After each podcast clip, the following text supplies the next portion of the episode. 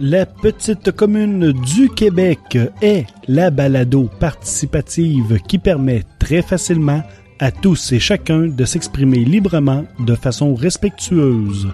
Si tu désires offrir toi aussi tes attributs audio à la petite commune du Québec, c'est super facile. Après avoir enregistré ton charabia, tes baragouinages et galimatia, tu déposes ton fichier dans le Google Drive de la petite commune du Québec.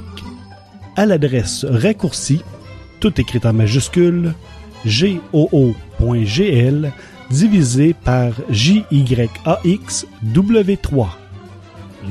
goo.gl slash JYAXW3. Puis, tu te couches par email un petit résumé ou une mise en situation d'introduction que tu fais parvenir à communequebec à gmail.com. Cette adresse peut aussi être utilisée si tu éprouves certaines difficultés ou aimerais juste un peu d'aide pour mettre à bien ton projet. La petite commune du Québec, c'est ta petite balado d'occasion. Hey, salut les profiteurs, ici Jean Seb, l'administrateur de la petite commune du Québec. Il n'y a pas personne qui voulait casser la glace, ben j'en profite une deuxième fois, tout seul. Euh, il y a comme un raz-de-marée, un Hiroshima, un je sais pas quoi, qui se passe dans l'univers des podcasts au Québec euh, depuis euh, une semaine et demie. Euh, bref, depuis, euh, depuis l'annonce que Radio-Canada euh, va faire une émission, où ils ont peut-être commencé aussi, à parler des podcasts. Mais de leurs podcasts à eux autres, puis que ça reste encore ce que nous autres, on se plaint toujours, les podcasteurs indépendants, sur le fait que la radio, ben, ils se font juste des frottes bédaines, puis qu'ils se grattent le dos l'un puis l'autre, puis que c'est juste du monde qui font partie de l'UDA qui passe qui passe dans les émissions, puis euh, nous autres on se bat depuis longtemps pour faire connaître les podcasts, puis eux autres ben ils arrivent là, puis ils décident qu'ils font le petit clic encore à part, qu'il n'y a pas de pub pour les indépendants, que c'est comme si nous autres on n'existait pas. Bref, en tout cas, il se passe toutes sortes de choses sur le, sur le net c'est très bien. Euh, en tant que nouveau propriétaire d'un téléphone cellulaire, euh, c'est la première fois que j'assiste à une crise. Euh, que j'assiste à quelque chose, quelque chose qui se passe sur les réseaux sociaux. Bref, le but, c'est pas ça. Le but, c'est qu'il y a eu un beau blog, un beau billet de blog qui a passé dans tout le tumulte et je veux vous en je veux vous le partager. Il s'agit du blog de Yannick Anctil qui a été publié le 25 mai 2016 sur le site de communication jeanmalo.com. Le titre du billet c'est Le meilleur et le pire du podcast au Québec. Ça nous touche. Hein? On sent la petite flamme patriotique là, ici. Là. Bref, Yannick, euh, il s'est fait euh, suggérer de découvrir des podcasts par son gars, qui lui a fait écouter entre autres euh, Mike Ward. Et ensuite, il a aussi été sur le site de RZO Web. Bien sûr, quand il a découvert Mike Ward, euh, qui est écouté par euh, pas moins de 40 000 internautes chaque semaine, et puis, euh, bon, on sait que les chiffres augmentent, ben, lui a comparé RZO à un véritable IKEA du podcast. Ce qu'il a à dire, je vais essayer de vous paraphraser un peu en même temps. Les fleurs qu'il a à dire sur les podcasts. Les podcasts abordent des sujets ciblés, commentés par des gens passionnés.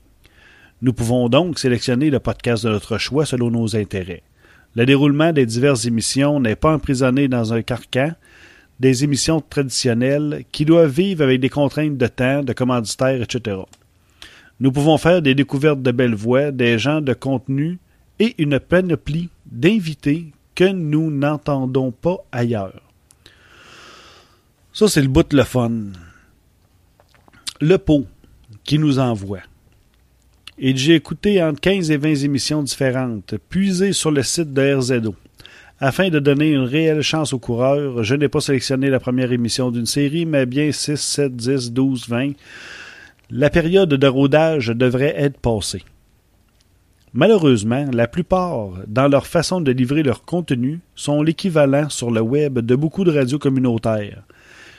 Il a souvent eu l'impression que le terme podcast était en fait l'acrostiche produit ouvert de consommation auditive super terne.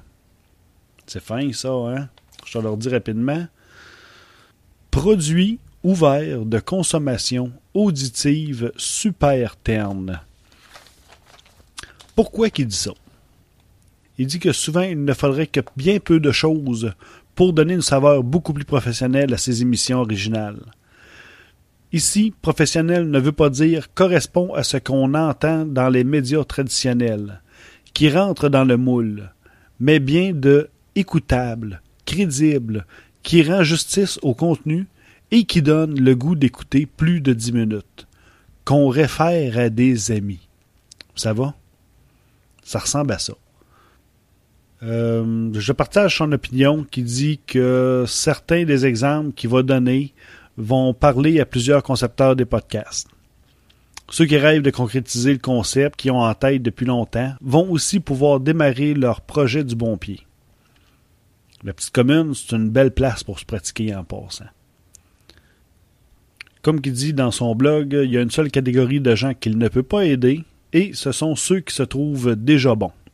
Pour ceux-là, ben, arrêtez le podcast ici, ça va finir là. Bye. Ceux qui se disent Ouais, mais moi je fais ça juste pour le fun. Génial. Produisez une meilleure émission et vous aurez encore plus de plaisir tout en étant écouté par un plus grand nombre de personnes. Je n'ai pas fait ça dans le but d'être grand public. Parfait. C'est loin d'être un défaut. Mais, si en modifiant quelques façons de faire, vous parvenez à attirer davantage votre public cible, pourquoi ne pas essayer? Mieux livrer votre contenu pour devenir une référence dans votre domaine ne veut pas dire faire la pute pour avoir plus d'admirateurs. Dites ce que vous pensez, mais dites-le mieux. Il y en a d'autres aussi qui vont dire Je m'en sac de ce que les autres pensent. S'ils sont pas contents, ils ont qu'à aller chier. Wow! Vous en faites des efforts pour quelqu'un qui envoie promener ceux qui se donnent la peine de cliquer sur votre émission. Vous produisez du contenu et le mettez en ligne. Ça demande quand même quelques efforts et des moyens. Alors, ce qu'il nous suggère, c'est pourquoi ne pas rentabiliser tout ça en mettant sur le bon poste afin que ça n'agriche pas quand on vous écoute. Un autre constat qu'il nous donne, il y a plein de gens qui nous écoutent on reçoit plusieurs bons commentaires et on ne peut pas plaire à tout le monde. Qu'entendez-vous par plusieurs bons commentaires? Deux, trois ou des dizaines? Parmi les commentaires, lesquels proviennent de gens dont vous n'avez jamais entendu parler? Vos statistiques d'écoute révèlent quoi? Sur une émission d'une heure, quelle est la moyenne d'écoute? Dix minutes? Plus? Moins? Si vous accordez une grande importance aux commentaires de vos amis et membres de votre famille, je vous invite à écouter les coulisses de l'émission American Idol.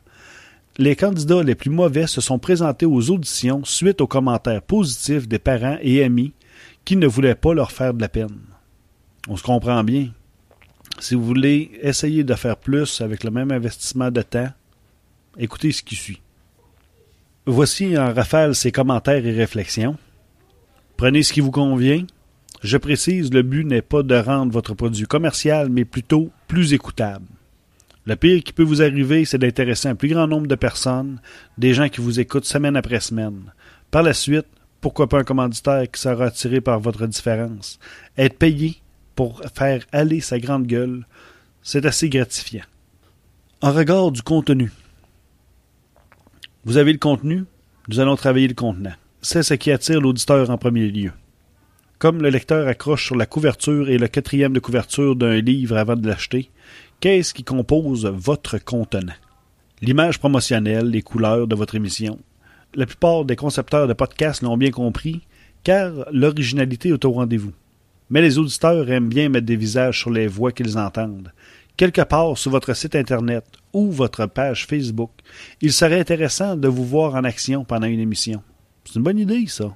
Pourquoi pas mettre un petit vidéo? C'est de l'audio qu'on fait, mais le monde veut nous voir. Hein. Une séance de photos n'est pas très dispendieuse. Le fait de voir nos jolis minouets créerait un sentiment d'appartenance auprès des admirateurs, puis donnerait le goût aux autres auditeurs de nous entendre. Ensuite, le thème sonore de l'émission. C'est là où il y a le plus de travail à faire selon lui. Ça doit devenir un verre d'oreille, une signature qu'on associe au titre de l'émission, dès les premières secondes où il retentit. Vous avez un podcast sur le cinéma, c'est une musique de film, ou au moins une image sonore représentant le septième art qu'on doit entendre. Jannick Anctil, il a bien aimé le thème Le bras de fer des films. Dans un autre registre, Trois bières a aussi une belle signature sonore, courte et énergique. Mais la palme d'or du verre d'oreille, selon lui, va, Yann Terrio va être content, à jamais content. Malheureusement, pour quelques trouvailles intéressantes, beaucoup d'émissions n'ont pas mis d'énergie ou quelques centaines de dollars là-dessus. Tant qu'à moi, on n'est pas obligé de payer pour ça, je vous en supplie. Selon lui, ça équivaut à un commerçant qui placarderait ses vitres avec des planches de bois. Avez-vous le goût de rentrer dans un tel magasin? Ça dépend. Tant qu'à moi, ça dépend. Il y a moyen de faire quelque chose de beau avec pas cher. Il y en a un Christie de partout à travers le monde qui se graisse la patte, solide pour pas grand-chose. Je continue avec son texte. Pourquoi pas quelques coups de pratique avant d'arriver devant le public? Tous les humoristes du Québec connaissent le vieux clocher à Magog, le bordel de Mike Ward. C'est une petite salle de spectacle où ils viennent tester leur matériel en prévision de la première officielle de leur spectacle, devant le public. Après quelques représentations, certains racontent que 60% de leur contenu va à la poubelle. Pour votre podcast, pourquoi ne pas vous donner la chance d'un ou deux, trois coups de pratique? toute la gang de Parlons Balado, on demande juste ça, nous autres, de vous critiquer, d'écouter. Faites-nous faites -nous vos suggestions. Il y en a plein d'autres. La communauté de podcast est là pour vous épauler. La petite commune aussi est là pour ça. Faites des émissions pilotes que vous ferez écouter à quelques dizaines d'auditeurs, des amis et de purs étrangers qui seraient contents de participer à un focus group dans le but d'avoir des commentaires. Ce qui est bon, ce qui l'est moins, ce qui les a accrochés, puis surtout, à quel moment ils ont décroché. Un autre conseil qu'il donne aux podcasteurs. Mieux vaut un son pourri pour tous qu'une distorsion épouvantable. Cela, ça m'a pris une coupe de lecture avant de le comprendre. Parce que moi, personnellement, bon, il n'y a pas beaucoup de podcasts qui m'ont vraiment agressé l'oreille, mais je suis pas euh, je suis pas très piqué non plus. Mais il y a quelques fois que j'ai écouté des émissions que ça accrochait solide. Démarrer une émission avec peu de moyens ne veut pas dire pas de moyens du tout. Le son est hyper important. Un mauvais son vient nous gratter l'inconscient comme les ongles sur un tableau et nous fait décrocher. À l'inverse, un bon son nous incite à écouter un peu plus, plus longtemps. Si vous avez vraiment pas un sou à investir dans de bons équipements audio, ça veut dire des bons micros, et si vous ne pouvez pas vous retrouver tous au même endroit lors de l'enregistrement de l'émission, dans une pièce insonorisée, qui ne nous donnera pas l'impression que vous êtes dans le fond d'une caverne, ayez au moins tous un son pourri égal.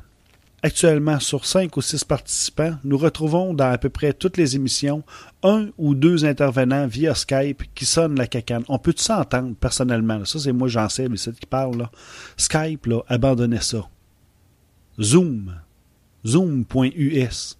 Faites l'essai de ça. C'est ce qu'on utilise avec Parlons Balado. C'est super.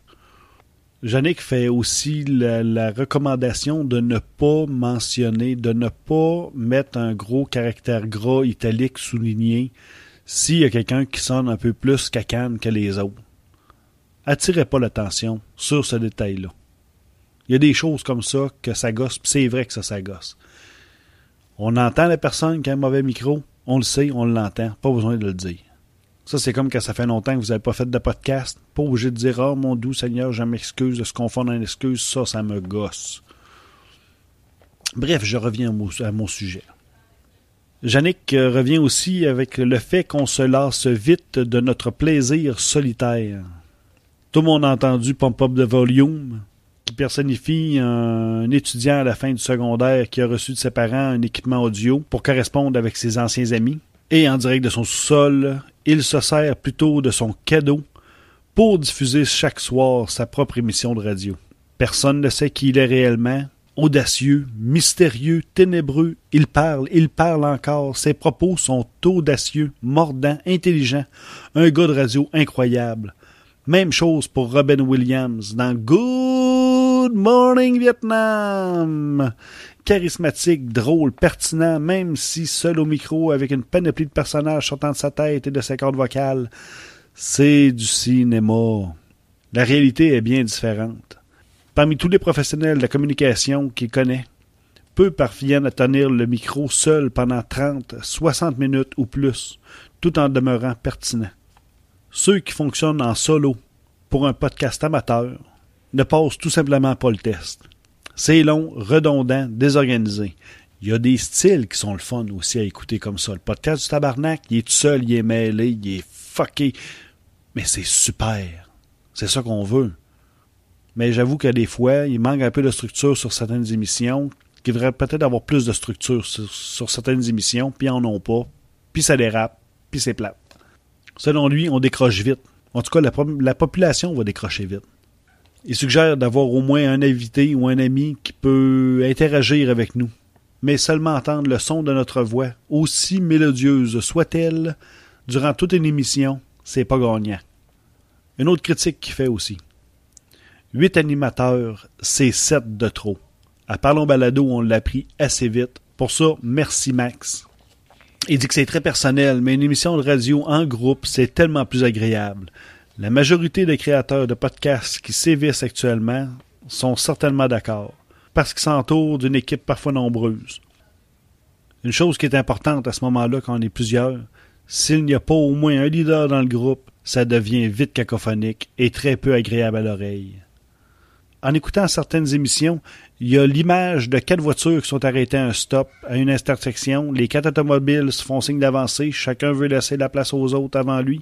Mais tout le monde finit par avancer en même temps. Puis c'est le chaos. C'est vrai, ça. Dans la description des différentes émissions, il voit une liste de 2, 4, 5, 6, parfois 10 animateurs. Non! Il ne doit y avoir qu'un seul animateur. Les autres sont des collaborateurs des membres de l'émission, des chroniqueurs, appelez-les comme vous voulez, mais ce sont tout sauf des animateurs. Un animateur, c'est celui qui s'assure qu'il y a de l'ordre dans l'émission. Il ouvre l'émission, passe la parole aux autres membres de l'équipe, un à la fois. Souvent, c'est le plus généreux du groupe, parce qu'il s'assure de mettre en valeur chacun des intervenants. Lorsqu'une intervention n'est pas claire, il demande des précisions, comme le ferait un auditeur s'il était dans le studio. Il mange pas à POC, passe à la palette des autres joueurs, c'est toute l'équipe qui en profite. Pierre Brassard, pouvez-vous répéter la question sur Ici Radio-Canada Première, est un très bon exemple de ce qu'est un animateur par rapport à un autre membre de l'équipe. Sur RZO, Benoît Mercier de l'émission Les Mystérieux Étonnants représente bien ce qu'est un animateur. Il ouvre l'émission, passe la parole aux autres, permet des dérapages contrôlés, mais reprend les commandes. Même chose pour Chuck dans l'émission Le Petit Bonheur. C'est vrai, ça. Il remarque cependant que certaines personnes qui ont été choisies comme animateurs ou qui s'est octroyé ce rôle n'ont pas ce qu'il faut. Le thème de voix, l'assurance, l'aptitude d'animation, etc. pour occuper le siège du capitaine. Un autre membre de l'équipe, souvent une femme, disons-le, collerait davantage au personnage. Il faut parfois accepter de se congédier au profit de quelqu'un qui cadre mieux avec la description du poste. Trop de préliminaires, c'est comme pas assez. Moi, personnellement, j'aime ça. C'est vraiment le bordel dans beaucoup de podcasts où il y a souvent un nombre incalculable de gens qui s'écoutent parler à n'en plus finir. De là, le besoin d'un animateur qui agit en gardien du temps afin de maintenir le rythme. Votre émission parle des plus récentes sorties cinéma. Vous devez annoncer de quoi il sera question cette semaine avant la septième minute du show. Le blabla d'humeur, où vous racontez ce qui vous est arrivé dans votre vie personnelle entre deux émissions, c'est bien beau, mais souvent c'est beaucoup trop long. Tout comme il est original de parler un peu avant de faire résonner le thème de l'émission, mais 30 à 45 secondes, pas 4 minutes. Une bonne émission démarre avec le thème sonore, puis le mot de l'animateur ou une deux minutes qui annonce tout de suite de quoi il sera question cette semaine. Vient ensuite le tour de table, deux trois minutes maximum mené par l'animateur. Puis on tombe dans le vif du sujet. Il faut du rythme, pas un blabla de 6-7 minutes qui ne mène à rien. Et l'ordre dans l'émission doit être le même à chaque semaine. Les auditeurs aiment bien cette routine. C'est ce qu'ils ont acheté au départ et c'est ce qu'ils veulent retrouver chaque semaine. Ah, encore, ça dépend de quelle émission que c'est. Il faut en prendre, il faut en laisser. Hein? Ça dépend qui qui le fait. Et piqûre, c'est pas ça. C'est pas la formule des piqûres. Ça marcherait pas, moi. Un autre constat, bien parler ne vous rendra pas plate pour autant. C'est le moment où j'ai l'impression d'entendre plusieurs à distance me dire c'est comme ça que nos auditeurs parlent. Ben, je suis pas pour me mettre à la parler à la française. Effectivement, vous avez une couleur, il ne s'agit pas de la perdre mais parler comme tout le monde ne vous permettra pas de vous démarquer. Il ramène à Pierre Brassard dans la conversation. L'entendez-vous dire J'ai des fucking bons invités cette semaine euh, Je veux pas vous dropper le gros stock tout de suite en partant Ou encore Je vais twister un peu plus la question. Évidemment, non. Est-ce qu'il est moins bon pour autant? C'est tout le contraire. Il est drôle, accessible à tous les publics. On aime ça l'écouter. Levez le pied sur les anglicismes, ça ne vous rendra pas plus haute d'en prononcer quatre par phrase. Personnellement, je vois pas trop ça. Les auditeurs y accrochent pas plus parce que vous parlez aussi mal qu'eux. Ça serait plutôt l'inverse. Attention aussi aux béquilles, aux mots ou ces sons qu'on répète beaucoup trop souvent dans une même émission. Donc, euh, alors, euh, fait que. Euh, et le grand traditionnel. Au pire, vous les couperez au montage. Mais ça se pratique, ça se travaille, ça. Le plus important, à ce moment-là, c'est de vous réécouter régulièrement pour en prendre conscience. Certains également ont ton tellement monocorde qu'ils sert en mesure de régler le cas d'insomnie des plus persistants parmi les auditeurs. Tant mieux c'est votre but, ça m'étonnerait bien gros. Enfin, attention au débit trop rapide. Il parle de moi, là, hein? Ceux qui vous écoutent ne veulent pas absolument faire un burn-out. Vous les épuisez littéralement. Personnellement, j'écoute les podcasts à une fois et demie la vitesse, plus si je suis capable. Fait que, tant qu'à moi, c'est jamais assez vite. Parlez-en à Pierre-Luc de Trois-Bières. Il est capable de fournir la marchandise, lui. Mais tout ça se travaille, guys à condition, bien sûr, de vouloir. Évidemment, certains écoutent Mike Ward et veulent adopter son style. Moi-même, je l'adore, mais il n'y a qu'un Mike Ward, et ce n'est pas vous. Lui peut envoyer chier le reste de l'humanité, faire un podcast en état d'ébriété et dire tout ce qui lui passe par la tête. Pourquoi lui et pas vous? Parce qu'avant de faire tout ça, il a travaillé comme un chien, il a accumulé certainement plus de dix mille heures de travail dans son domaine, scène, radio, écriture. Donc, lorsqu'il réalise son podcast de la façon dont il le fait, on l'applaudit en disant c'est son style. Si vous faites la même chose, on dira que vous êtes mauvais. Apprenez à marcher avant d'apprendre à courir. Comme Yannick dit, il y en a qui sont rentrés à radio communautaire il y a 25 ans et qui y sont encore. Ils se trouvaient bons il y a 25 ans, puis ils n'ont pas évolué. D'autres sont demeurés un an, ont été repêchés par une radio qui avait plus d'auditeurs parce qu'ils ont su se remettre en question. Résultat, ils ont pu gagner leur vie avec leur grande gueule, ils ont conservé leur style, ils ont amélioré leur façon de dire ce qu'ils avaient à dire et ils sont écoutés par plus d'auditeurs. Savez-vous des outils qui sont à votre portée? En ondes, entourez-vous de gens compétents ou au moins motivés à le devenir. Je vais dire comme Yannick, ça me plaît comme parcours. Puis vous?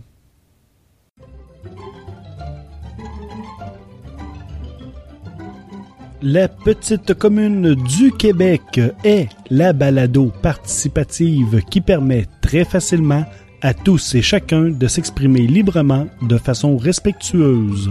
Si tu désires offrir toi aussi tes attributs audio à la petite commune du Québec, c'est super facile. Après avoir enregistré ton charabia, tes baragouinages et galimatia, Tu déposes ton fichier dans le Google Drive de la petite commune du Québec à l'adresse raccourcie, tout écrit en majuscule, goo.gl divisé par JYAXW3. goo.gl slash JYAXW3. Puis, tu te couches par email un petit résumé ou une mise en situation d'introduction que tu fais parvenir à communequebec à gmail.com.